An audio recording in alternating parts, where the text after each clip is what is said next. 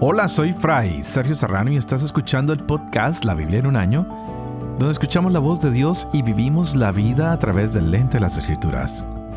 El podcast de la Biblia en un año es presentado por Ascension. Usando la cronología de la Biblia de Great Adventure, leeremos desde Génesis hasta Apocalipsis, descubriendo cómo se desarrolla la historia de salvación y cómo encajamos en esa historia hoy. Continuamos con el libro de jueces el día de hoy. Ya por el tiempo que nos resta, no vamos a leer más de Ruth. Hemos cumplido con esto de leer estos cuatro capítulos porque ¿qué era lo importante de aprender? Lo bello que es la fidelidad a Dios, lo bello que es la familia al ser humano, cómo Dios nos premia cuando somos fieles con Él. Y en contraste tenemos a los jueces, que tiene que haber un juez que le recuerde al pueblo de su fidelidad y aún así el pueblo sigue fallando cada vez que muere este juez. Ayer veíamos algo impresionante a, Abimelech que hace que sus hermanos mueran para poder poderse coronar. Y vamos a ver que vienen otros jueces como Jair, que sabemos un poco de él, y otros que, como Tola, que sabemos muy poco de él, parece que no hizo algo que marcara la vida del pueblo. Y algo que tenemos que rescatar aquí es que Jair compró para cada uno de ellos un asno y tuvo que un espectáculo ver salir de Galaad a estos 30 muchachos montados en asnos. Y quisiera hacer aquí una nota especial porque tenemos que notar que ellos están demostrando prosperidad, pero ¿cuál es el propósito? No sé cuál será hay afluencia, pero ¿en, qué influye todo esto? No, no sé. Y también el, estar en los asnos da cierto prestigio, pero ¿dónde está el poder? ¿Para qué sirve todo esto? Y, en este tiempo, pues montar en un asno era señal de prosperidad. Era algo que para una persona denotaba que era rico, que tenía eh, eh, un asno y podía montar en él. Y vamos a ver más adelante que Jesús entra también montado en un asno. Y nos lo vamos a disfrutar cuando lleguemos allí porque está en el capítulo noveno de Zacarías que dice, mira, alégrate mucho, hijo de Sión, que aquí viene tu rey, vendrá a ti, justo y salvador, humilde y cabalgando en un asno, sobre un burrito, hijo de asna. Ah, pero lo que realmente se quiere mostrar es que Jesús era humilde porque uh, a pesar de que cabalgaba en un animal que solamente montaban los reyes o la gente importante, si él fuera rey o no, no tenía ninguna presunción. Él quería entrar sobre ese pollino eh, sentado en él a Jerusalén y lo único que le interesaba era hacer la voluntad de su padre. No le interesaba mostrar la riqueza, la opulencia, o la afluencia o influencia que tenía sobre los demás o el prestigio o el poder. Él simplemente quería cumplir la voluntad de su padre porque era lo que siempre lo acompañaba, lo que siempre había en mente. Así que vamos a ver qué pasa con los jueces si siguen queriendo cumplir la voluntad de Yahvé o no. Así que estaremos leyendo jueces capítulo 12 al 15 y el Salmo 146. Este es el día 93. Empecemos. Jueces capítulo 12. Los hombres de Efraín se juntaron, pasaron el Jordán en dirección a Safón y dijeron a Jefte, ¿por qué has ido a atacar a los amonitas y no nos has invitado a marchar contigo? Vamos a prender fuego a tu casa contigo dentro. Jefte le respondió, teníamos un gran conflicto mi pueblo y yo con los amonitas. Les pedí ayuda a ustedes y no me libraron de sus manos. Cuando vi que nadie venía a ayudarme, arriesgué la vida, marché contra los amonitas y Yahvé los entregó en mis manos. ¿Por qué, pues, han subido hoy contra mí para hacerme la guerra? Entonces Jefté reunió a los hombres de Galaad y atacó a Efraín.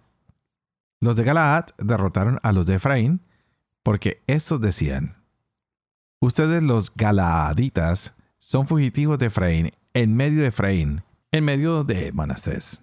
Galaad cortó a Efraín los vados del Jordán, y cuando los fugitivos de Efraín decían, Déjenme pasar, los hombres de Galaad preguntaban, ¿Eres efrainita? Y si respondía no, le añadían, pues di Shibolet.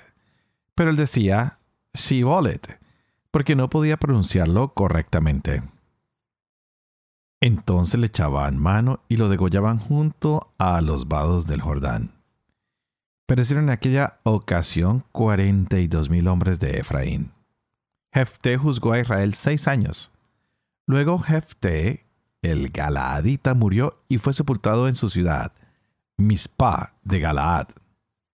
Después de él fue juez en Israel Ibzán de Belén. Tenía treinta hijos y treinta hijas, a estas las casó fuera, y de fuera trajo treinta mujeres para sus hijos. Fue juez en Israel siete años. Y murió Ibzán y fue sepultado en Belén. Después de él fue juez en Israel Elón, de Zabulón. Juzgó a Israel diez años. Y murió Elón de Zabulón. Y fue sepultado en Ayalón, en tierra de Zabulón. Después de él fue juez en Israel Abdón, hijo de Hilel, de Piratón. Tenía cuarenta hijos y treinta nietos, que montaban setenta burritos. Juzgó a Israel ocho años. Y murió Abdón, hijo de Hilel de Piratón, y fue sepultado en Piratón, en tierra de Efraín, en la montaña de los Amalecitas. Los israelitas volvieron a hacer lo que desagradaba a Yahvé, y Yahvé los dejó a merced de los filisteos durante cuarenta años. Había un hombre en Sorá, de la tribu de Dan, llamado Manoach. Su mujer era estéril y no había tenido hijos. El ángel de Yahvé se apareció a esta mujer y le dijo, Mira, eres estéril y no has tenido hijos, pero concebirás y darás a luz un hijo. En adelante Guárdate de beber vino ni bebida fermentada, y no comas nada impuro, porque vas a concebir y a dar a luz un hijo. No pasará la navaja por su cabeza, porque el niño será nazireo de Dios desde el seno de su madre. Él comenzará a salvar a Israel de la mano de los filisteos. La mujer fue a decírselo a su marido. Un hombre de Dios ha venido donde mí su aspecto era como el del ángel de Dios, muy terrible. No le he preguntado de dónde venía, ni él me ha manifestado su nombre. Pero me ha dicho, vas a concebir y a dar a luz un hijo. En adelante no bebas vino ni bebida fermentada y no comas nada impuro, porque el niño será nazireo de Dios desde el seno de su madre hasta el día de su muerte. Manoach invocó a Yahvé y dijo, Te ruego, Señor, que el hombre de Dios que has enviado venga otra vez donde nosotros y nos enseñe lo que hemos de hacer con el niño cuando nazca. Dios escuchó a Manoach, y el ángel de Dios vino otra vez donde la mujer cuando estaba sentada en el campo. Manoach, su marido, no estaba con ella. La mujer corrió enseguida a informarle a su marido y le dijo, Mira, se me ha aparecido el hombre que vino donde mí el otro día. Manoach se levantó y siguiendo a su mujer llegó donde el hombre y le dijo, ¿Eres tú el que has hablado con esta mujer? Él respondió, Yo soy. Le dijo Manoach, Cuando tu palabra se cumpla, ¿Cuál deberá ser la norma de conducta del niño? El ángel de Yahvé respondió a Manoach, deberá abstenerse él de todo lo que le indique a esta mujer. No probará nada de lo que procede de la vid, no beberá vino ni bebida fermentada, no comerá nada impuro y observará todo lo que yo le he mandado. Manoach dijo entonces al ángel de Yahvé, Por favor, vamos a retenerte y te vamos a preparar un cabrito. Porque Manoach no sabía que era el ángel de Yahvé. Pero el ángel de Yahvé dijo a Manoach, aunque me obligues a quedarme, no probaré tu comida.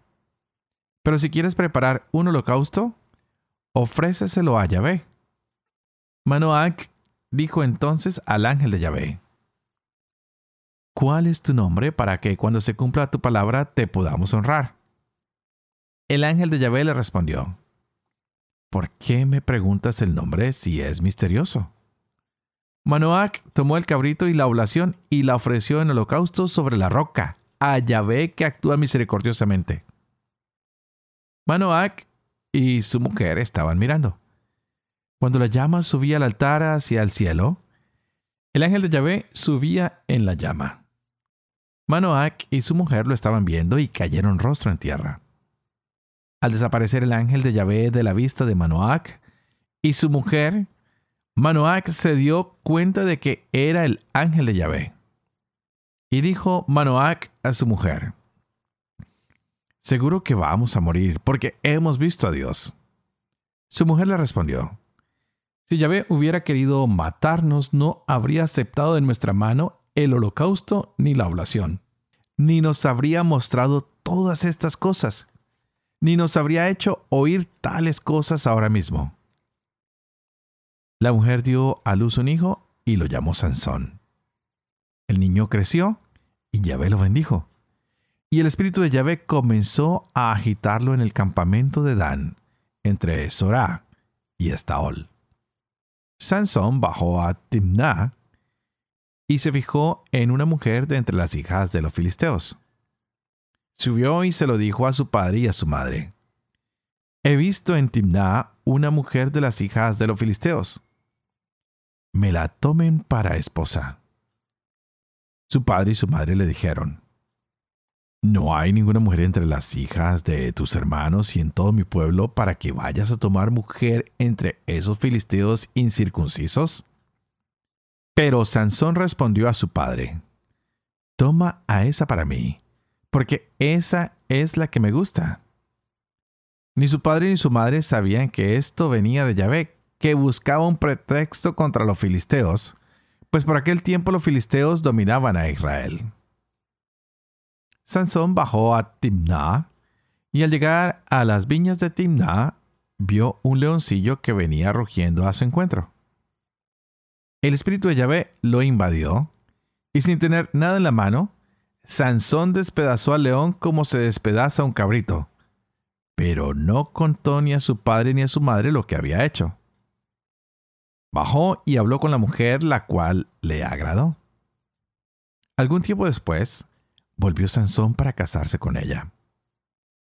Dio un rodeo para ver el cadáver del león, y resulta que en el esqueleto del león había un enjambre de abejas con miel. La recogió en su mano y la iba comiendo según caminaba. Cuando llegó donde su padre y su madre les dio miel y comieron, pero no les dijo que la había cogido del esqueleto del león.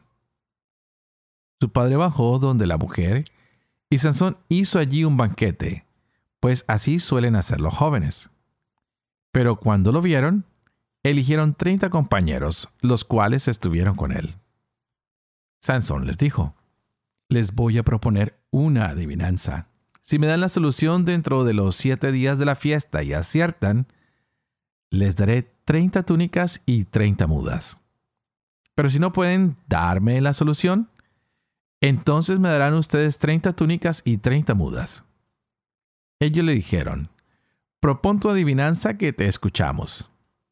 Él les dijo, del que come salió comida, y del fuerte salió dulzura. A los tres días aún no habían acertado la adivinanza. Al cuarto día dijeron a la mujer de Sansón, Convence a tu marido para que nos descifre la adivinanza. Si no, te quemaremos a ti y a la casa de tu padre. ¿O es que nos han invitado para robarnos? La mujer de Sansón se puso a llorar sobre él y dijo, Tú me odias y no me amas. Has propuesto una adivinanza a mis paisanos y a mí no me la has descifrado. Él le respondió, ni a mi padre ni a mi madre se la he descifrado. ¿Y te la voy a descifrar a ti? Ella estuvo llorando encima de él los siete días que duró la fiesta. Por fin el séptimo día se la descifró, porque lo tenía asediado y ella descifró la adivinanza a sus paisanos. El séptimo día antes que entrara en la alcoba, la gente de la ciudad dijo a Sansón, ¿qué hay más dulce que la miel? ¿Qué más fuerte que el león? Él les respondió, si no hubieran arado con mi novilla, no habrían acertado mi adivinanza. Luego el espíritu de Yahvé lo invadió. Bajó a Ascalón y mató allí a treinta hombres, tomó sus despojos y entregó las mudas a los acertantes de la adivinanza. Luego, encendido en cólera, subió a la casa de su padre. La mujer de Sansón pasó a ser de un compañero suyo, al que había tenido de compañero. Algún tiempo después, por los días de la siega del trigo, fue Sansón a visitar a su mujer llevando un cabrito y dijo, Quiero llegarme a mi mujer en la alcoba. Pero el padre de ella no lo dejó entrar y le dijo, Yo pensé que ya no la querías y se la di a tu compañero. ¿No vale más su hermana menor? Sea tuya en lugar de la otra. Sansón le replicó, Esta vez soy inocente del daño que pueda hacer a los filisteos. Se fue Sansón y cazó trescientas zorras. Cogió unas teas y juntando los animales cola con cola, puso una tea en medio entre las dos colas. Prendió fuego a las teas y luego, soltando las zorras por las mieses de los filisteos, incendió las gavillas y el trigo todavía en pie y hasta las viñas y olivares. Los filisteos preguntaron, ¿quién ha hecho esto? Y le respondieron, Sansón el yerno del Timnita, porque éste tomó a su mujer y se la dio a su compañero. Entonces los filisteos subieron y quemaron a aquella mujer y a la casa de su padre.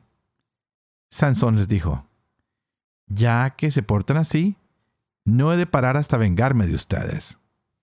Y les midió las costillas, causándoles un gran estrago. Después bajó a la gruta de la roca de Etán y se quedó allí. Los filisteos subieron a acampar en Judá e hicieron una incursión por Lejí. Y les dijeron los hombres de Judá, ¿por qué han subido contra nosotros? Respondieron, hemos subido para amarrar a Sansón para hacer con él lo que él ha hecho con nosotros. Tres mil hombres de Judá bajaron a la gruta de la roca de Etán y dijeron a Sansón, ¿No sabes que los filisteos nos están dominando? ¿Qué nos has hecho? Él les respondió, Como me trataron a mí, los he tratado yo a ellos. Ellos le dijeron, Hemos bajado para amarrarte y entregarte en manos de los filisteos. Sansón les dijo, Júrenme que no me van a matar ustedes mismos. Le respondieron, No, solo queremos amarrarte y entregarte en sus manos, pero matarte no te mataremos. Lo amarraron pues con dos cordeles nuevos y lo sacaron de entre las rocas. Cuando llegaba a Alejí y los filisteos corrían a su encuentro, con gritos de triunfo el espíritu de Yahvé vino sobre él. Los cordeles que sujetaban sus brazos fueron como hilos de lino que se queman al fuego y las ligaduras se deshicieron entre sus manos. Encontró una quijada de burro todavía fresca alargó la mano, la cogió y mató con ella a mil hombres. Sansón dijo entonces, con quijada de burro los amontoné, con quijada de burro a mil hombres sacudí. Cuando terminó de hablar, tiró la quijada. Por eso se llamó aquel lugar Ramat Lehi. Entonces sintió una sed terrible e invocó a Yahvé diciendo, Tú has logrado esta gran victoria por mano de tu siervo. ¿Y ahora voy a morir de sed y a caer en manos de los incircuncisos? Entonces Dios hendió la cavidad que hay en Lejí y brotó agua de ella. Sansón bebió y recobró su espíritu y se reanimó.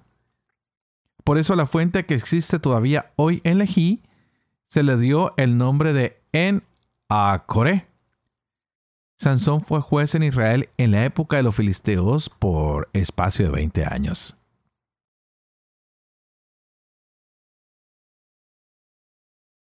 Salmo 146 Aleluya.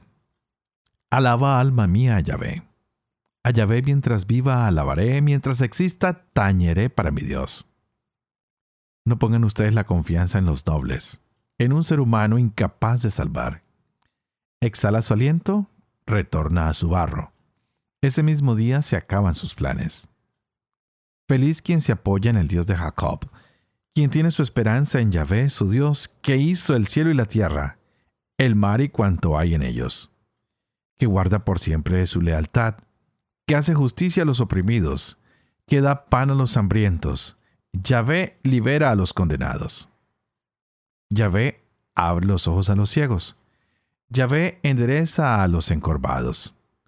Yahvé protege al forastero, sostiene al huérfano y a la viuda. Yahvé ama a los honrados y tuerce el camino del malvado. Yahvé reina para siempre, tu Dios Sión, de edad en edad. Padre de amor y misericordia, tú que haces elocuente la lengua de los niños, educa también la mía. Infunde en mis labios la gracia de tu bendición, Padre, Hijo y Espíritu Santo.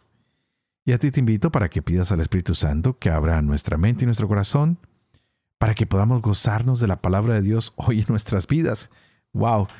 Tenemos el final de la vida de muchos jueces y Dios sigue suscitando más y más jueces, más y más jueces. Y llegamos a uno extremadamente famoso. Llegamos a Sansón, un hombre que es conocido por su fuerza, pero parece que ni él mismo sabe todavía la fuerza que tiene. Es el cumplimiento de una promesa a una mujer estéril. Se le promete que se le dará un hijo y este hijo se convierte ahora en una fuerza para el pueblo de Israel. Tenemos que darnos cuenta de que Dios siempre busca a los que todo el mundo ha olvidado, a los que parecen que ya no tienen nada que hacer y a estos los eleva, les da la gloria y el poder que le pertenecen a Él, no para ponerlos a ellos altos, sino para que nos demos cuenta de lo grande y bondadoso que es Yahvé con el pueblo. Así que vamos a seguir descubriendo cómo, aunque el pueblo es esclavo por los filisteos, ya llevan 40 años de esclavitud, y esto porque se ha repetido la idolatría una y otra vez, una y otra vez, Dios no nos olvida. Dios lo va a librar de sus peores enemigos. Y vamos viendo cómo el nacimiento de Sansón se convierte en esta gran alegría para el pueblo. Aunque ellos aún no lo saben, nos damos cuenta de que el anuncio de el nacimiento de Sansón es hecho por un ángel. Y Dios va señalando desde antes de que naciese que esto es un milagro para no solo la pareja, sino para todo el pueblo. Pues Dios va a levantar a este niño para hacer una tarea gigantesca que no se imaginan y es la liberación de Israel. Pues ellos han estado afligidos, han sido entregados en manos de los filisteos. ¿Y todo por qué? Porque han pecado, porque se han alejado de Yahvé. Así que el ángel del Señor aparece a la madre de Sansón y le dijo que su hijo debería ser un nazireo, es decir, un consagrado al Señor. Entonces no debe consumir bebidas alcohólicas o fruto de la vid y debe mantenerse con el cabello largo, no se lo debe cortar, es la segunda característica que debe tener. Y el nazireo no debía acercarse a un cadáver, no debía haber ninguna exigencia sobre él para hacer estas cosas, porque la prioridad está en que él cuida a su familia. Pues Sansón era nazireo, era un hombre consagrado a Dios y ese tenía que ser el secreto de su éxito, para que él pudiera llegar al fin, para que él pudiera tener una relación con Dios, pues debía consagrarse a él de una manera especial, de una manera exclusiva. Yo a veces me pregunto si tú y yo nos consagramos a Dios de manera exclusiva o si hacemos cosas que están lejos del ser consagrados a Dios. Porque gracias a que nos consagramos a Él, o muchos hacen la consagración incluso a la Virgen María, ¿no? para tener una relación con Dios diferente. Y de esta manera decimos, Señor, al consagrarme a ti, quiero que tú hagas morada en mí.